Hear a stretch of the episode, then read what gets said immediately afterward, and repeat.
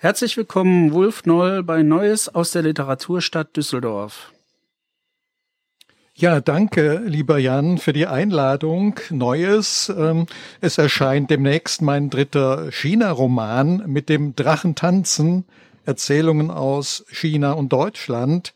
Damit wäre dann meine Trilogie abgeschlossen. Des Weiteren wurde ich, was recht erstaunlich ist, eingeladen, mich an einer Anthologie aus Anlass von 50 Jahren diplomatische Beziehungen zwischen China und Österreich zu beteiligen.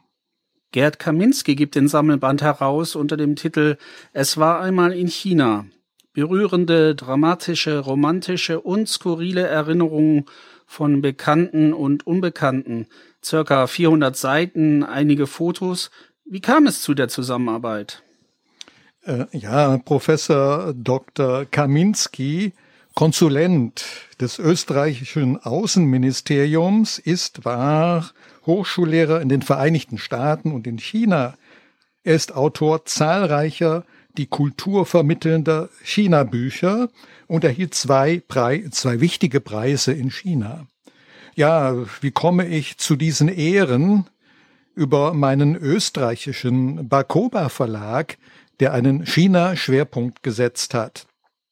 Der Verlag hat mich dank der Empfehlungen des Sinologen und Schriftstellers Wolfgang Kubin in sein Verlagsprogramm aufgenommen. Mein Buch, wie gesagt, mit dem Drachen tanzen, soll in Kürze folgen. Das Buch, jetzt die österreichische Anthologie, nimmt ja diplomatische Beziehungen zum Anlass. Du hast eine besondere Definition von Diplomatie. Ja, äh, innerlich hat Diplomatie mit Bildung und Bildung mit Diplomatie zu tun. Wenn es um kulturellen Austausch geht, ist Diplomatie gefragt, zumal Landeskunde neben Sprache, Literatur und Philosophie zu meinen Aufgabenfeldern zählte. Vom vermittelnden Stil ist einiges zurückgeblieben, das setzt sich in meiner eigenen Literatur und Berichterstattung fort.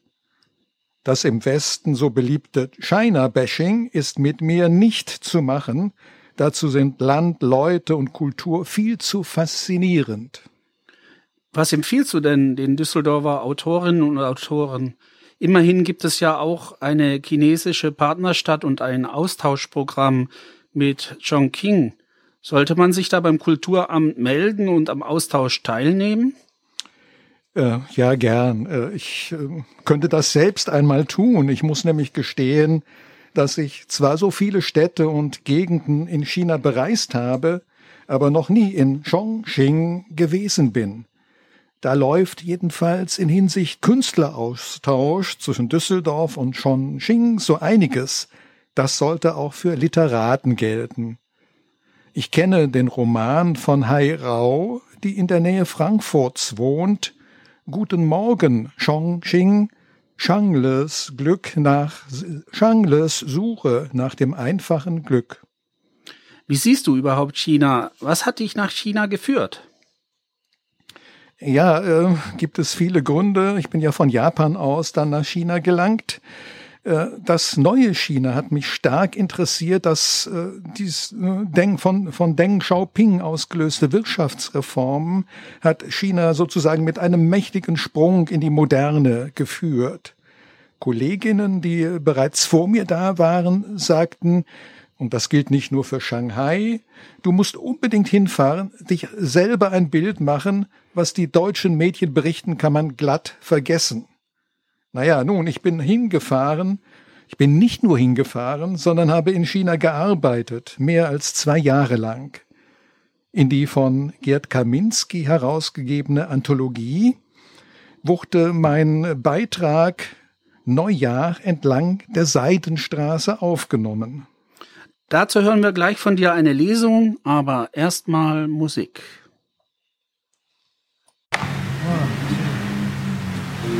Stop the clocks, it's amazing. To the afterglow. Ja, hier ist Jan Michaelis mit der Sendung Neues aus der Literaturstadt Düsseldorf. Wolf Noll liest aus der Anthologie Es war einmal in China seinen Beitrag Neujahr entlang der Seidenstraße. Seidenstraße, was für ein alter Klang. Man denkt an Karawanen zwischen China und dem Bosporus, zwischen China und Rom.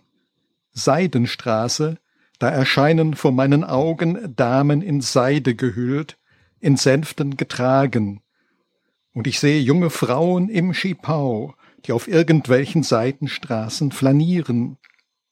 Die Damen und die Straßen sind nicht mehr ganz modern, aber sie altern auch nicht. Und meine schöne Wolken, es ist zwar nur eine Wolke, aber eine im Plural, ihr chinesischer Name Wen Wen gibt das her. In Jiuzhuan angekommen, nehmen uns fröhlich lächelnde Chinesen das Gepäck aus der Hand. Das könne nur Wen-Wens Verwandte sein. Der Großvater und ein Onkel holen uns ab. Wir fahren mit dem Wagen des Onkels zu unserem Domizil, der Wohnung der Großeltern. Nun ist Jiuzhuan zwar eine alte Stadt, aber während der Fahrt sehe ich nur Neubauviertel. Es sieht so aus, als ob die Stadt erst vor fünf Jahren entstanden sei. Schließlich haben wir das Ziel erreicht. Großmutter wartet mit dem Tee. Hier, bei Wen Wens Großeltern, werden wir für einige Tage wohnen. Die Großeltern haben Wen Wen alias schöne Wolken aufgezogen. Es sind ihre Ersatzeltern. Wie das in China üblich ist, wenn die Eltern berufstätig sind. Ich schaue mich in der Wohnung um. Sie ist behaglich und gemütlich eingerichtet, eine geräumige Eigentumswohnung, die über Fußbodenheizung verfügt, was im kalten Nordwesten nichts Ungewöhnliches ist. Als Gast wohne ich im Gästezimmer, merke aber schnell, dass dieses eigentlich Wenn-Wenns Zimmer ist. Von den Wänden schaut mich meine Studentin schöne Wolken in allen ihren Lebensphasen an, von frühkindlich bis spätjugendlich. Man frage mich nicht, von wem ich in dieser Nacht geträumt habe.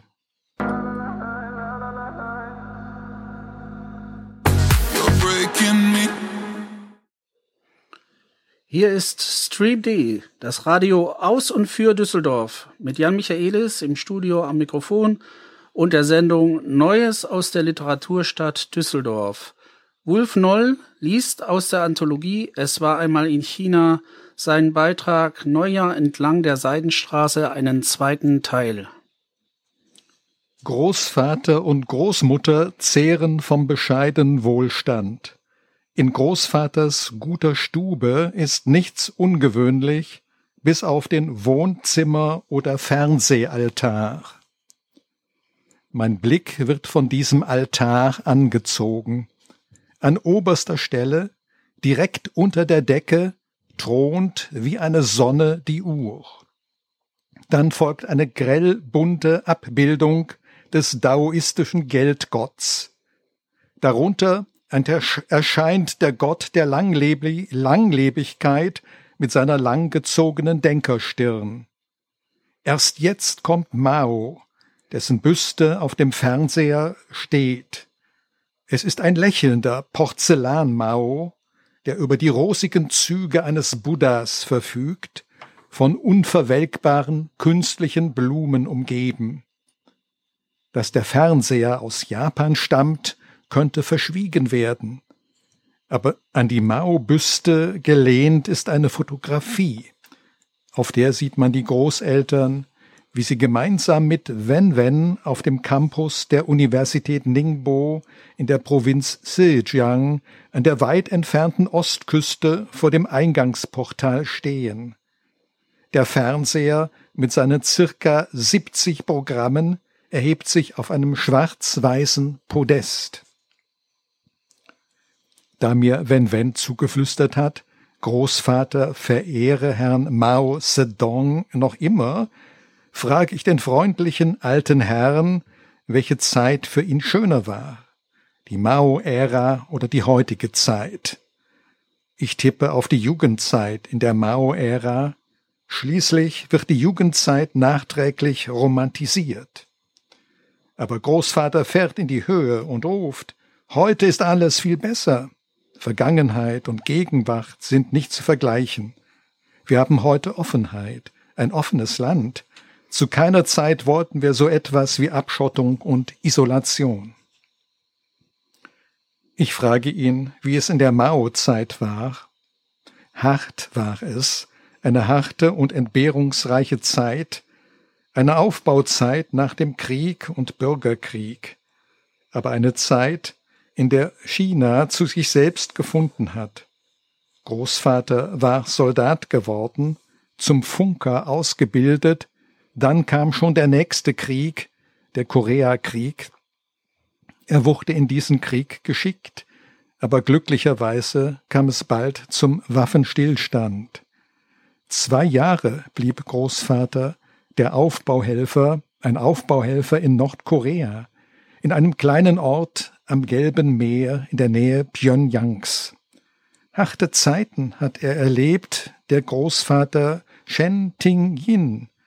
Er erzählt von den unermesslichen Zerstörungen, die der Krieg im Norden und im Süden Koreas mit sich brachte, von Tod und Elend, doch auch von fröhlichen Dingen, von Aufenthalten in anderen Provinzen und von seiner Familiengründung, einer arrangierten Ehe, wie er zum ersten Mal, wie aus dem Nichts, seine zukünftige Frau Jiu Ling mit sprechendem Namen Osmanthus Blütenduft gesehen hat.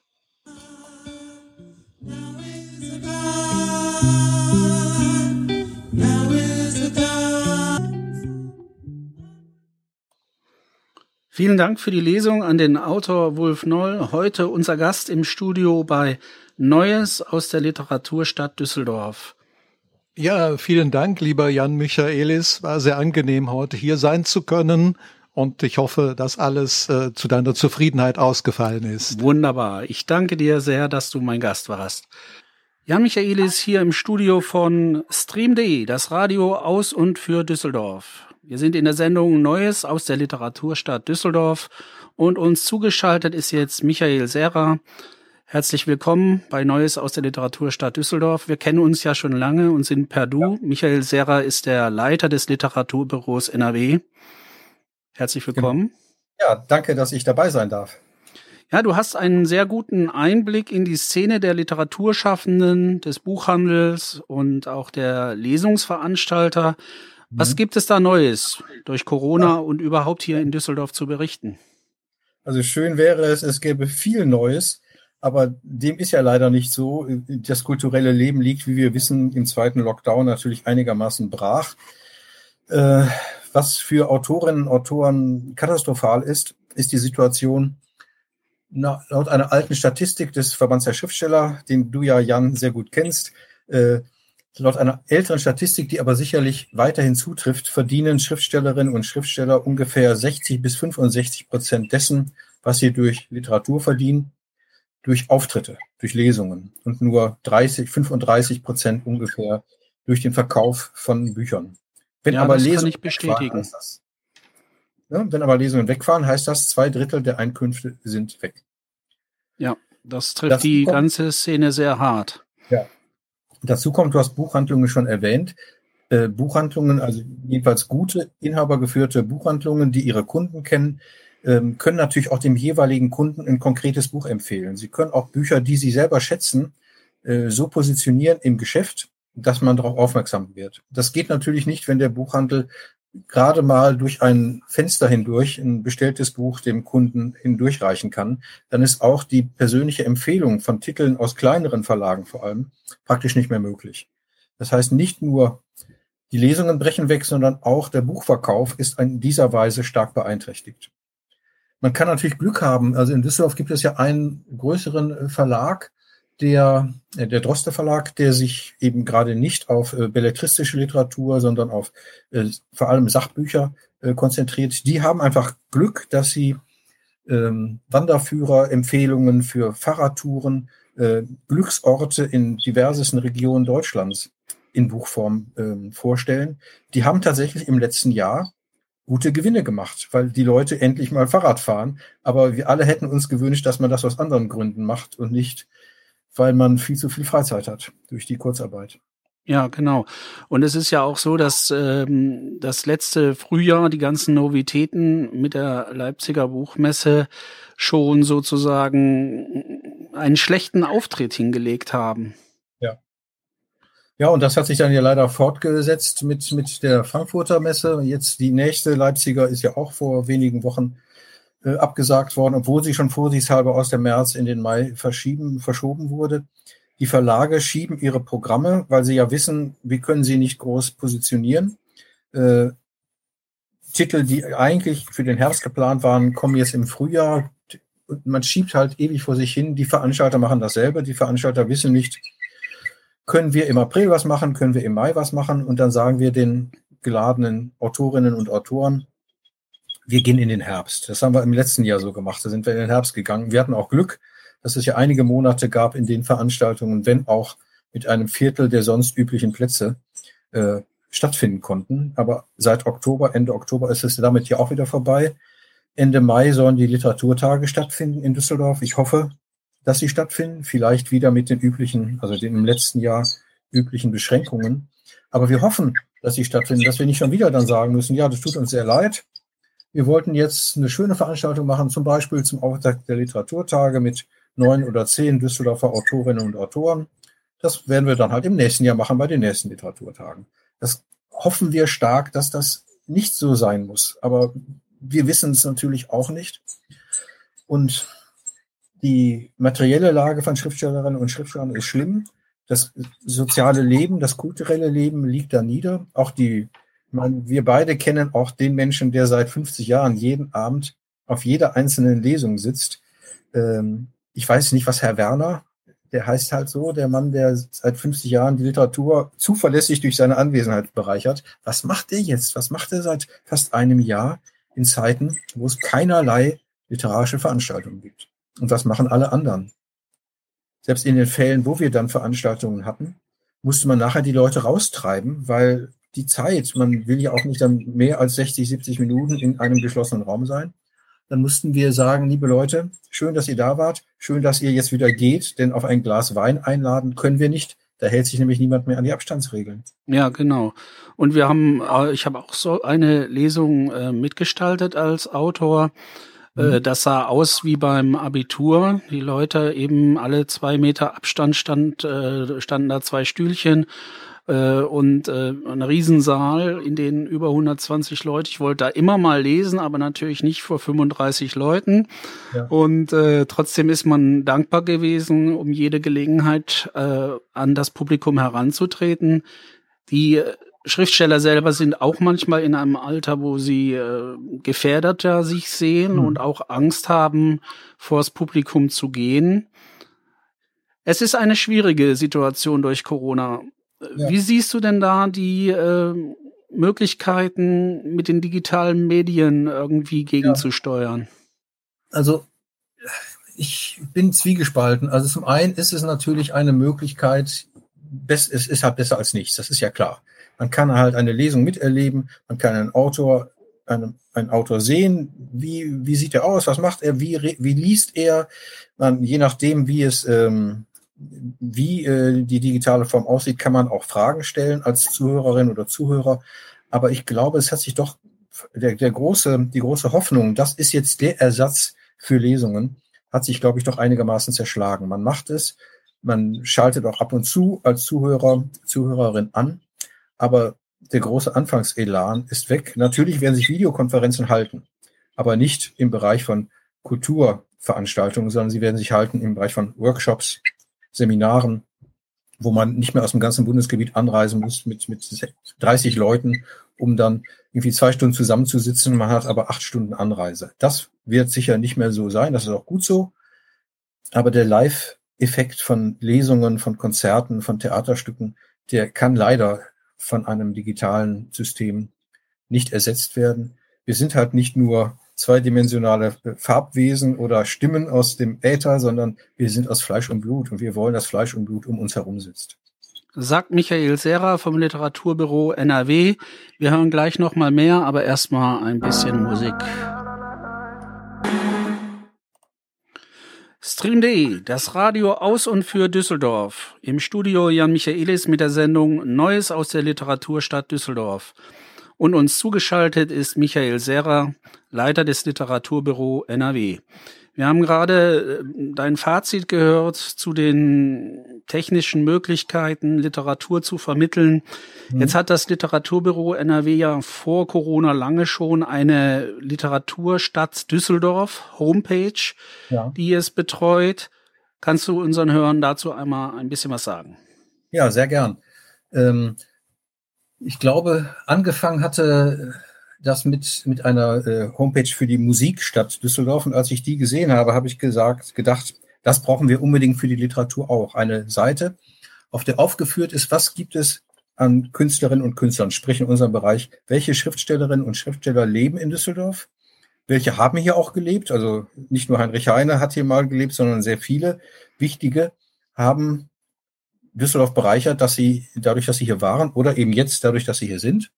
Und neben den Schriftstellerinnen und Schriftsteller, die natürlich die, die weitaus meisten Einträge haben, äh, werden aufgeführt Buchhandlungen, literarische Einrichtungen wie das Heine-Institut oder das Heine-Haus oder das Literaturbüro. Das, äh, ich glaube, das Schauspielhaus haben wir auch aufgeführt, weil es schließlich ja auch dramatische Literatur äh, vorführt.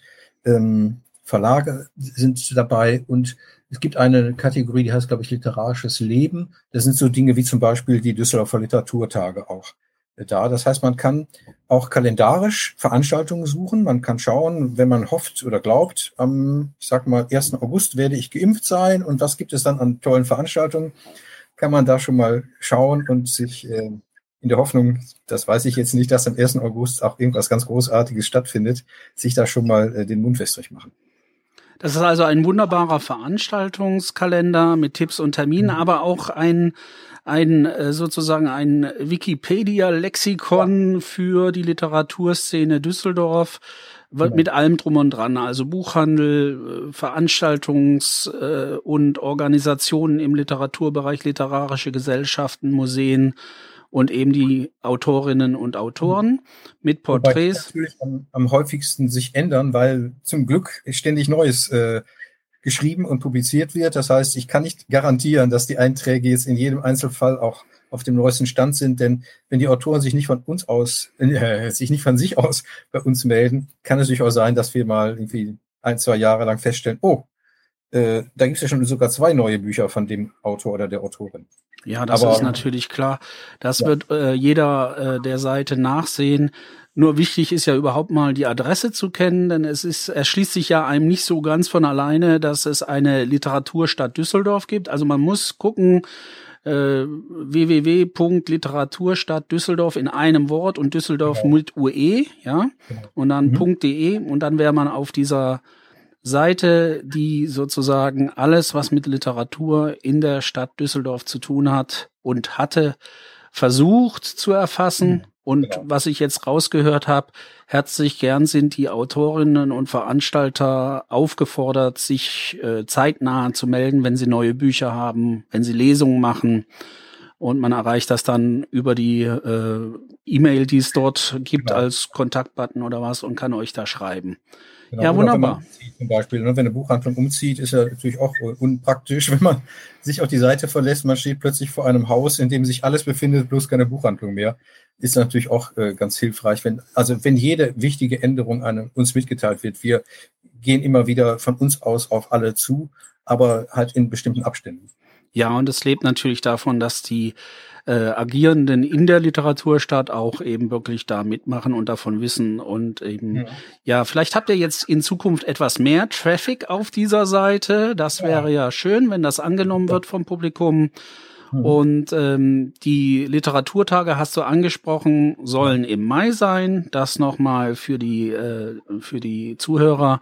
Mhm. Und äh, wir können uns also freuen grundsätzlich auf Literaturtage. Ab dem 14. Mai geht es, glaube ich, los. Genau, 14. Mit der Eröffnungslesung. Ja, toi, toi, toi. Ja, dann danke ich dir, dass du hier warst und äh, wir, gerne. wir beten sozusagen alle zum Literaturgott und zu den griechischen äh, Göttinnen des Gedächtnisses, dass uns das alles so weiter erhalten bleibt und dann danke ich dir, dass du da warst, lieber Michael Serra.